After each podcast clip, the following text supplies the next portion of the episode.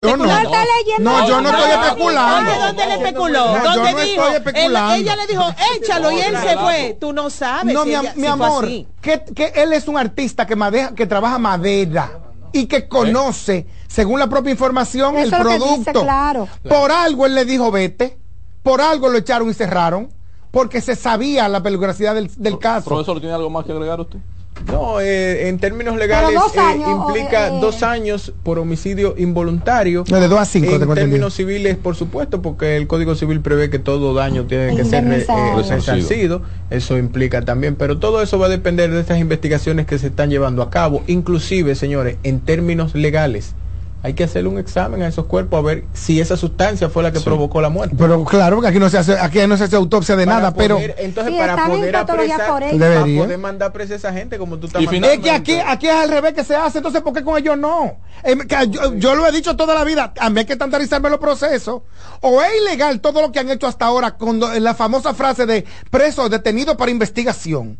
O es, son ilegales e incorrectos todos esos apresamientos históricos que hay en este país. Ay, o mío. entonces es ilegal que, que esta señora y este señor, este, el señor ya está preso, pero que la señora te suelta. Ella es la dueña de la casa. Entonces, una, algún nivel de responsabilidad tiene ella. Y finalmente, que hay que buscar, analizar, estudiar. Y después soltarla. Se- ah, sí, se murieron ¿Por qué con Ajá. ella no? No se sabe. Qué cruel. Estás en sintonía con CDN Radio. 92.5 FM para el Gran Santo Domingo, zona sur y este. Y 89.9 FM para Punta Cana. Para Santiago y toda la zona norte en la 89.7 FM. CDN Radio. La información a tu alcance. El domingo 18 de febrero en la República Dominicana se celebran las elecciones municipales. En el municipio, las alcaldías y regidurías y en el distrito municipal, dirección y vocalías. Y recuerda que solo puedes votar en el colegio electoral que te corresponde desde las 7 de la mañana hasta las 5 de la tarde. Para esto, debes llevar tu cédula de identidad y electoral, presentarla para verificar la presencia en el padrón y luego te entregarán dos boletas electorales, firmadas y selladas una para que elijas la alcaldía y otra la regiduría de tu preferencia. Si es para un distrito municipal, será una boleta para la dirección y otra para la vocalía. Cuando llegues al podio de votación, marcarás con una X, raya o cruz sobre la imagen de tus candidaturas de elección. En el caso de la alcaldía, marcas el partido de tu preferencia. Si es regiduría, marca sobre la fotografía de un candidato o candidata para ejercer el voto preferencial. Después, dobla las boletas y deposítalas en las urnas correspondientes. Al concluir, firmas el padrón e intintan tu dedo, recibes de vuelta tu cédula y sales del recinto electoral. Es fácil y sencillo. Vota por ti y la democracia. Junta Central Electoral. Garantía de identidad y democracia. Ahorra tiempo. Con tu paso rápido, evita las filas y contribuye a mantener la fluidez en las estaciones de peaje. Adquiere tu kit de paso rápido por solo 250 pesos con 200 pesos de recarga incluidos. César Suárez Pisano presenta el encuentro más esperado, juntos por primera vez. Santiago Cruz y Andrés Cepeda. Andrés Cepeda y Santiago Cruz para celebrar la Semana del Amor y la Amistad. Andrés Cepeda y Santiago Cruz. Santiago Cruz y Andrés Cepeda. Los más emblemáticos cantautores colombianos de la actualidad. Romance, nostalgia, amor, desamor.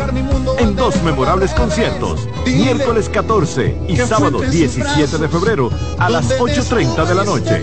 Sala Carlos Piantini del Teatro Nacional. Boletas a la venta ya. Huepa Ticket, Supermercados Nacional y Jumbo, Club de Lectores del Listín Diario, Boletería del Teatro Nacional. Invita.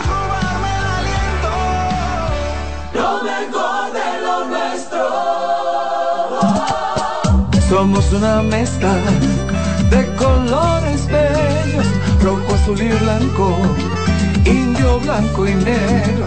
Y cuando me preguntan que de dónde vengo, me sale el orgullo y digo, soy dominicano hasta la casa. ¿Qué significa ser dominicano? Mi hermano humano siempre da la mano. Nada que nos una más que el orgullo que llevamos. Tomando mi café Santo Domingo, pues soy dominicano. No hay nada que nos identifique más como dominicanos que nuestro café Santo Domingo. Café Santo Domingo,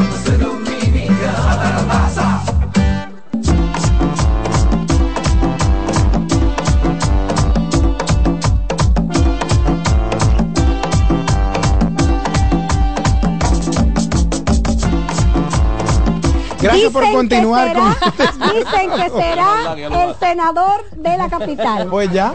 Dicen. Pero sigue, Juan Carlos. Ya, vamos. pues sigo. Dicen. Gracias por continuar con el despertador 92.5. Oye, para- 90, el despertador dije. Me ha pasado cada rato. Es por el él, el plato del día. Doctor- 92.5 para el. Moreno, y esta locura. usted ve el país que a usted le va a tocar. Mire.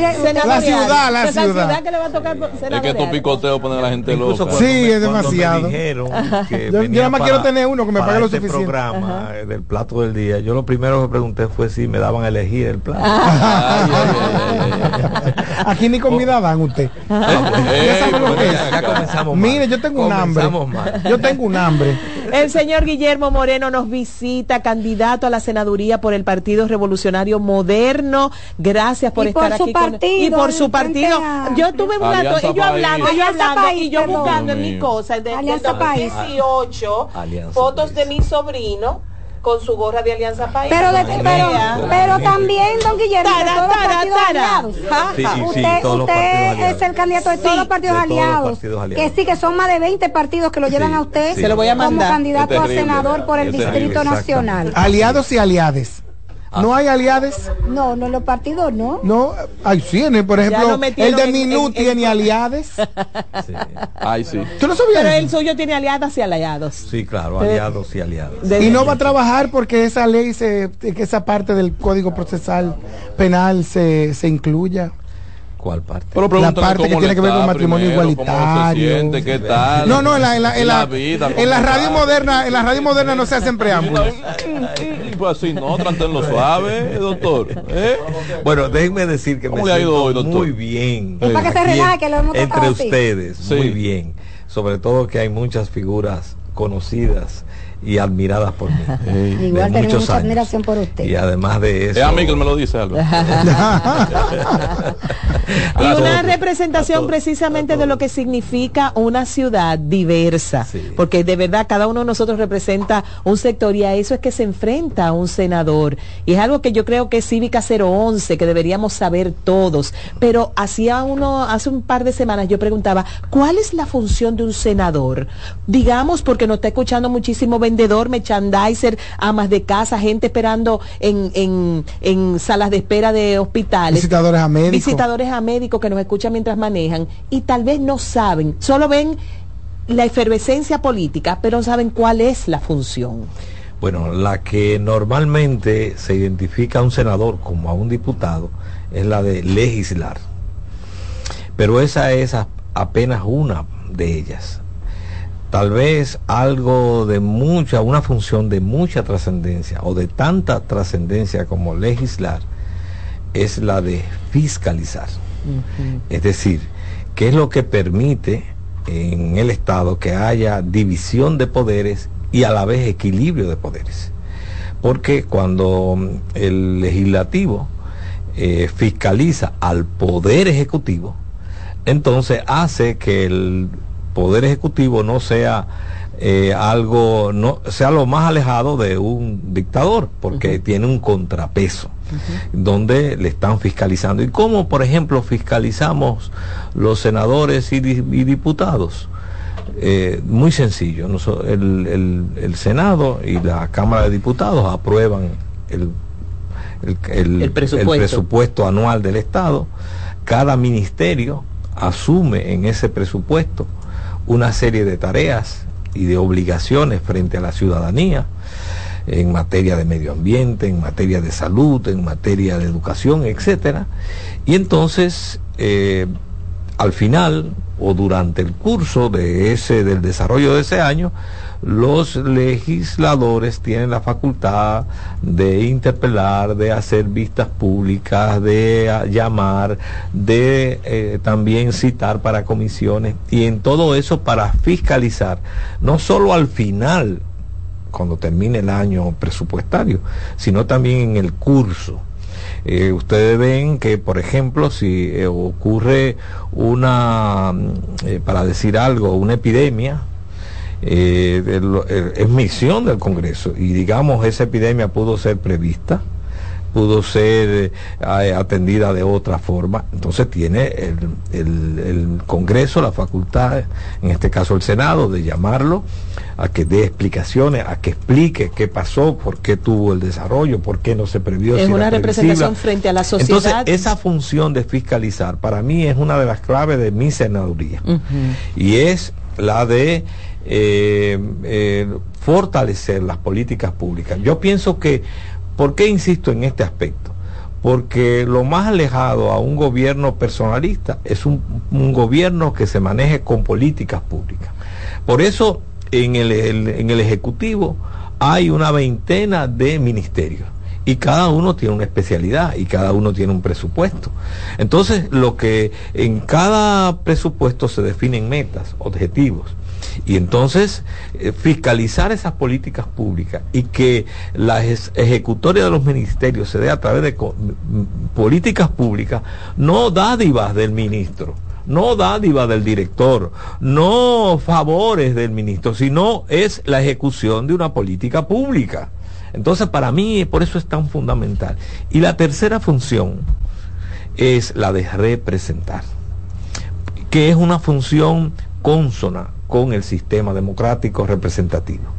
Precisamente de lo que se trata es de que el ciudadano, cuando ejerce el voto, en ejercicio de lo que se llama la soberanía ciudadana, donde libremente, en principio, los ciudadanos van y ejercen el voto por los candidatos de su simpatía, están eligiendo a quienes los representen, a ellos, a los ciudadanos, en esos órganos. El que le haga la pregunta, de esa, esa duda que hay razonable, la haga a esa. Pero dicho esto, Sin embargo, tan sin buena- embargo, eh, esto, no, no, no, déjame no salir de la representación. Ajá, ok. Porque la representación para mí funciona perfectamente en la Cámara de Diputados, en los consejos de regidores, ahí funciona.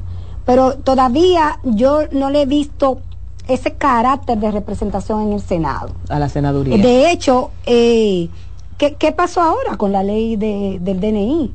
Hubo vistas públicas, hubo de todo y miren lo que pasó. O sea, eh, en realidad estamos representados nosotros en el Senado, en la, cama- en la Cámara Alta.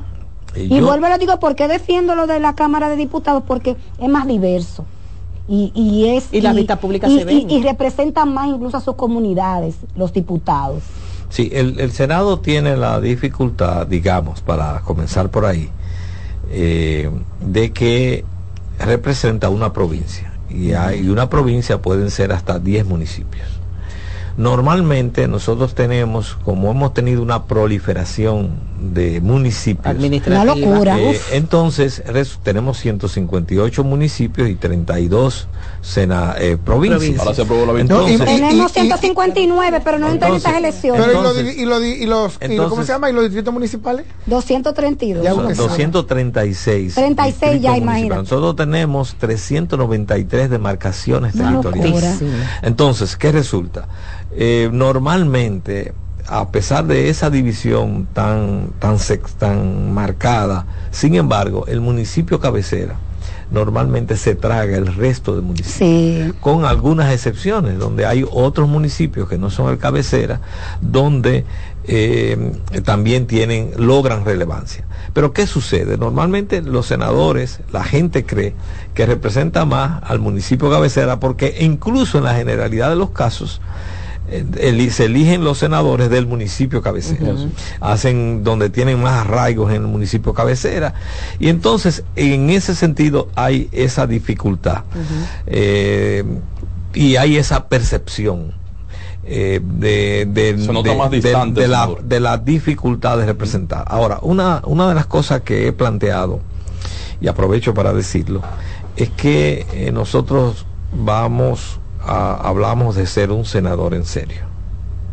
Ah, pero ¿y, todos los, y los entonces- 32 que hay no son justo la pregunta que le iba a hacer. no, no, yo Eh, quiero eh, aclarar. Oh, no no tan hablo de. serio. Porque a mí- no tan en serio Yo lo que trabajo. entendí mal, En doctor, y, y se lo repito, yo entendí. hablando por no Por tiene que ver con favor. esa gente. Oye, lo que yo entendí en ese no momento, que lo que yo entendí En es que hasta ahora no se había hecho en serio. En serio. No, Bueno, no, déjenlo que aclare, no, porque justo la pregunta que yo iba a hacer ahorita era que dada la explicación que usted dio de lo que hace un senador, si usted considera que tenemos un buen senado. Bueno, entonces lo que quiero señalar es, yo no estoy hablando del, de los demás, yo estoy hablando de mi actitud frente a la senaduría. Sí. O sea, yo- es algo eh, personal, o sea, yo voy al Congreso con esa actitud de ser un senador en serio. Y eso eh, significa eh, la responsabilidad de legislar en serio. Ahora a mí me preocupó. Pero, pero es dijo que, él. pero es que lo que yo estoy me- asumiendo es que me- lo, que lo que me propone un candidato es lo que no hay. Sí, verdad. No, no, lo que propone un candidato es lo que es su compromiso. Su compromiso. Doctor, a mí me O sea, yo no, yo no, yo Entonces no esos estoy, 32 que están yo no, ahí- yo no estoy, yo no estoy proponiendo, serio, ni me estoy refiriendo, Digo, tú cubres a fuente. no me Sí. estoy refiriendo Sí. a la actitud de los demás, me estoy refiriendo a mi responsabilidad. Su responsabilidad. Mi responsabilidad es legislar en serio. Mi responsabilidad es fiscalizar en serio y mi responsabilidad es representar en serio. Se ha hecho en serio pero, eso pero, en el Congreso. eh, eh, doctor, Y eso implica que nosotros tenemos que hacer un gran esfuerzo por mejorar la calidad de la, de la elaboración de las leyes. Yo estoy seguro que una este este para mí este error de bulto que ha pasado con la ley del- de, la 1.24 DNI. del DNI eh, en una legislación con mucho rigor, con muchos técnicos que dieran la asesoría debida, eh, hubieran advertido que colide, eh, por ejemplo, ese artículo 11 con derechos Fundamentales, claro. constitucionales fundamentales.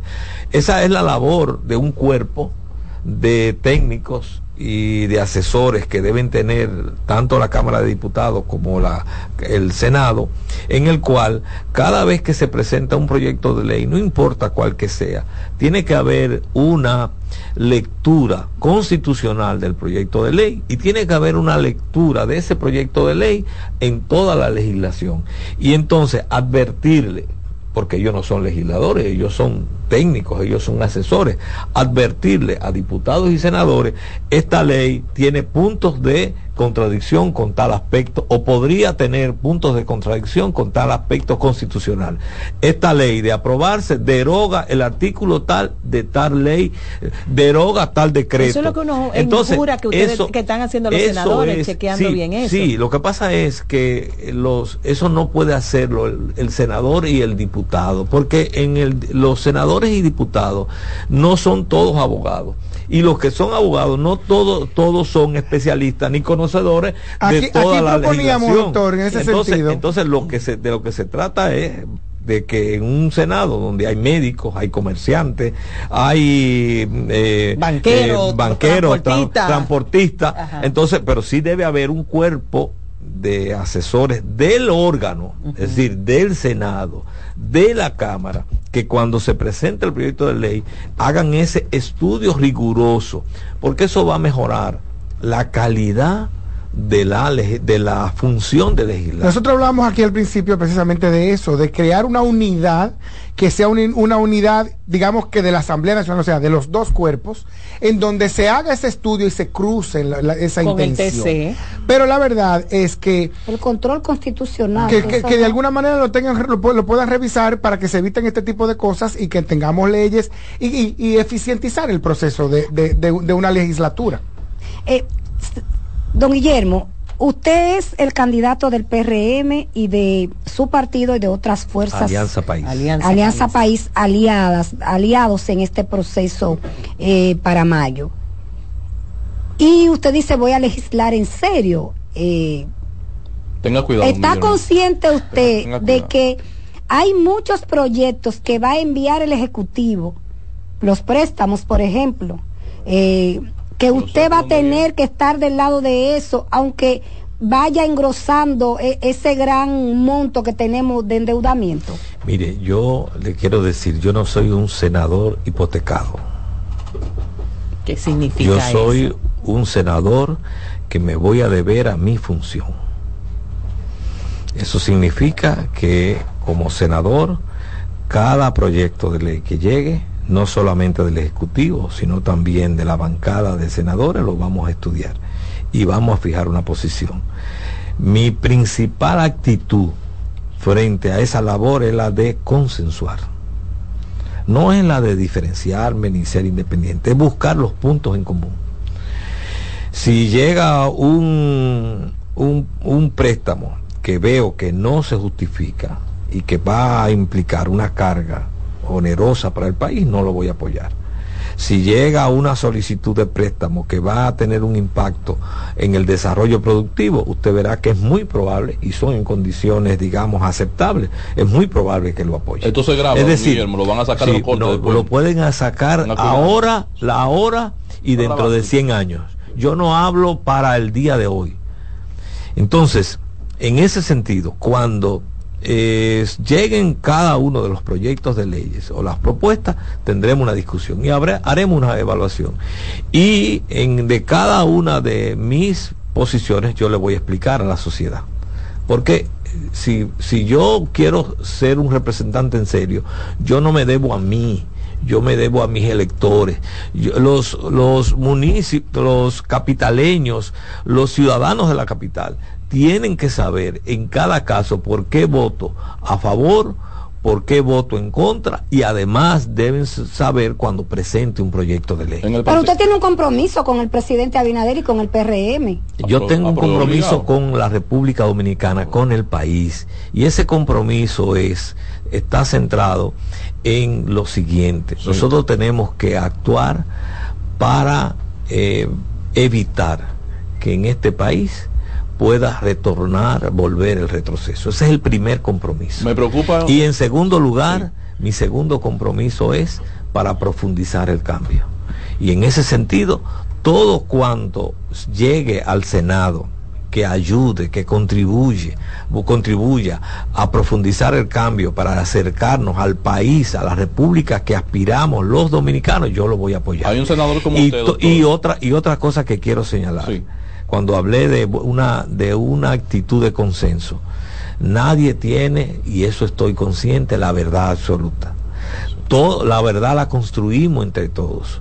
Cualquiera senador va a, pro- a hacer una propuesta, la vamos a discutir, posiblemente no sea la versión originaria, sea de los proyectos que yo presente, la de que otros presenten, y en aquellas cosas que no sean de principios ni de convicción, vamos a buscar los puntos de encuentro. Hay un senador como usted, doctor, eh, que hasta hace poco era miembro del partido oficialista y presentaba eh, posiciones disidentes a proyectos que llegaban de- del Ejecutivo y al fin y al cabo el partido terminó premiándolo con otorgarle la candidatura a otro a otro actor político, me refiero al senador Iván Iván, Silva. Silva. ¿No teme usted que le termine pasando factura esa posición tan distinta que usted planea? yo no conozco el caso, es la realidad, y porque normalmente no me involucro en los asuntos internos de otro partido. pero de su partido Pero eso- pero- pero No, yo perdón. no, Yo, soy de Alianza País. Claro, pero que tenemos eso- un acuerdo electoral, tenemos un acuerdo con al Partido Revolucionario Moderno. Yo creo que es entendible la, la diferencia entre ser miembro militante de un partido y actuar en base a un acuerdo Pero- electoral. pero que Nosotros además- estamos actuando en base a un acuerdo electoral que debo decir una vez más la sinergia que se ha dado entre Alianza País y el Partido Revolucionario Moderno no ha podido ser mejor entre los dirigentes y las bases. Nos, eh, eh, nos hemos encontrado, trabajamos eh, de, de manera eh, eh, muy acorde. ¿Ya se hizo su Eh, con Faride? Pero que ahí, va- ahí va, ahí va, no hay garantía de nada porque Faride aprobó todos los préstamos, estuvo de acuerdo y no le dieron la candidatura. No, ¿cómo así que no? Sí, hasta le, le tiró piropo por redes, por ¿A quién? Twitter, al doctor. Pero no he dicho eso, o sea, Pero que no le estoy haciendo, la- estoy haciendo la apología o la contradicción Ah, ya, ya, con respecto a Iván ahorita. Silva. Sí, o sea, sí. si a Iván no le dieron la candidatura porque se opuso, pero a Farideh no se opuso y tampoco se la dieron. Son estrategias. doctor, que ahí yo no sé. Me dejó a mí sin No, un aire. comentario, yo no estoy estrategia, de- Pero estamos diría- esperando la fotico, la foto de, de Faride con usted junto. Que la vimos en Monteplata ayer y no la hemos visto aquí en el distrito. Claro, fíjense que eh, la senadora Faride tiene ahora una función nacional. Ah, y entonces, claro. pero vamos a coincidir. Y se subsanaron las diferencias. No, hubo- ¿cómo no? hubo- ¿Y no hubo- había diferencia? ¿Y había diferencia? No, Guillermo no. ¿Cómo Pero así? pregunta- pero pregúntale, porque no, hazle la pregunta, porque yo no lo sabía que había diferencia. Yo tampoco. Hubo diferencias, ha, ha- ha habido un, Roce, digamos... un roce. eh, no, yo, yo no me voy a roce, ha habido una... ¿Diferencia? Déjalo en diferencia. Sí. Se han acercado. Mire, eh, no hubo, eh, no hay entre nosotros, personalmente. De parte suya que sepa usted, diga, doctor Entre, entre nosotros y Faride no hay diferencia, ni ha habido Exacto. de ningún tipo. Todo Como he, dicho otra- como he dicho otras veces, No por esto fue un acuerdo entre dos partidos, dos partidos adultos y maduros, en los cuales barajamos posiciones y cada partido tomó la decisión que tenía que tomar. Debo señalar que Alianza País apoyó a Faride en el 2020 Ay, sí, ya y fue el partido que más votos le aportó después del PRM para su senaduría. Y debo señalar además que nosotros tenemos el más, la más alta valoración de Faride como política, como mujer, como joven, como parte de una generación política nueva y que además eh, eh, ha jugado un papel en estos 8, 12 jugó años en el el país, dos- eh, tanto en la Cámara de Diputados. Es decir, que, que eh, bajo ninguna circunstancia este acuerdo no es nada, no tiene nada que ver con No algo personal, sino fue un acuerdo de dos partidos Sí. y cada partido tomó su decisión. Nosotros no tuvimos nada que ver con la decisión del PRM. Nosotros tuvimos que ver con la decisión Interna, nuestra. ¿Cuál fue la decisión nuestra? Por un lado, apoyar la candidatura presidencial de Luis Abinader y por otro lado aceptar que asumir la senaduría del distrito. ¿Cuándo Esa fue la decisión de Pero, eh, nuestros eh, organismos. ¿Y Doctor. cuáles otros puntos tiene esa alianza, doctor? Porque no es tan simple como que solo me dan la candidatura a senador eh, y yo y yo salgo a hacer política por el candidato presidencial.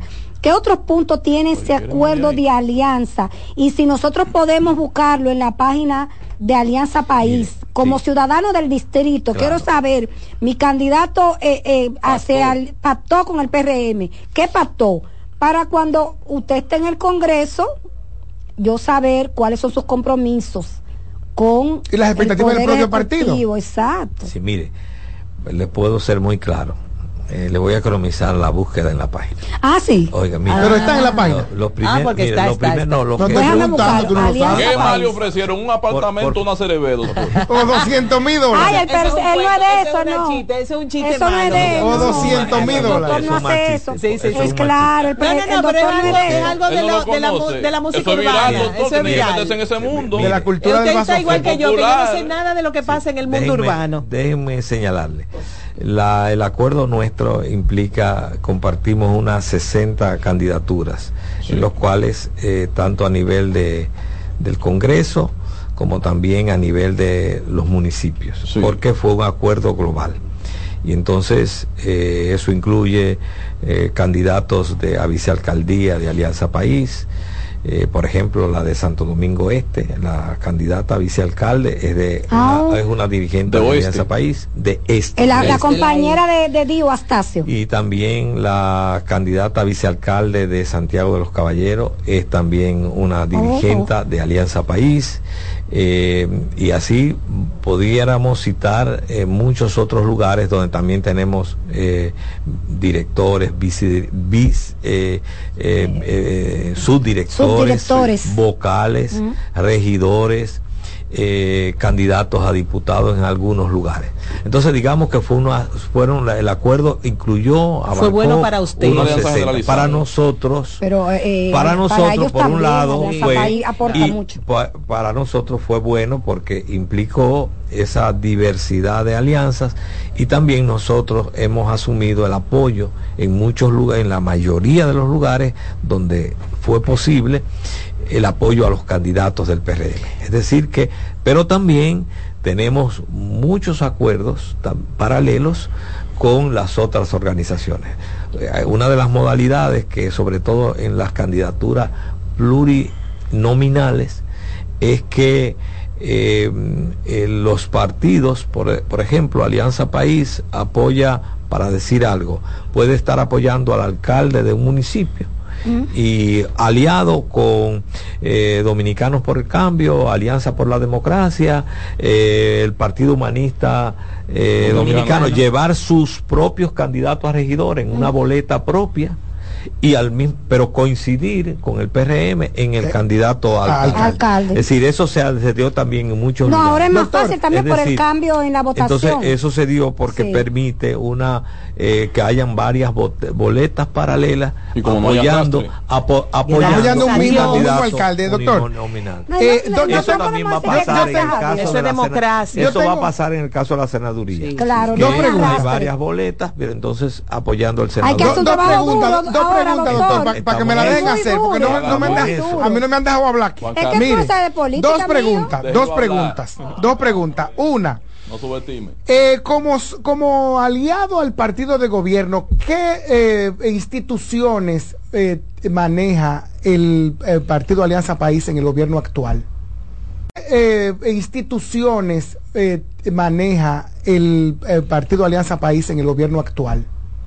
No, Alianza País no maneja ninguna institución. Aun cuando fueron aliados en la vez anterior, porque usted dice que le aportó Sí, a la candidatura sí, de... sí, y sí. no le dieron nada No, a cambio. Nosotros, realmente porque eh, nosotros en esa materia somos, somos un poco tímidos. Conservadores. Son Eh, conservadores. o sea, no, eh, como decimos los cibaeños, no nos vamos con toda la celatinaje.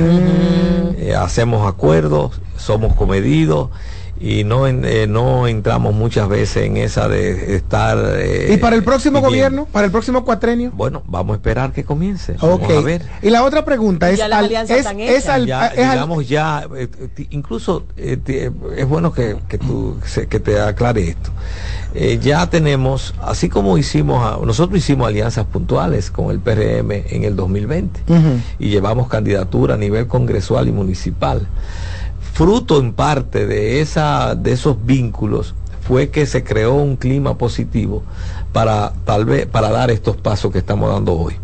Eh, es decir ya nos conocemos un poco.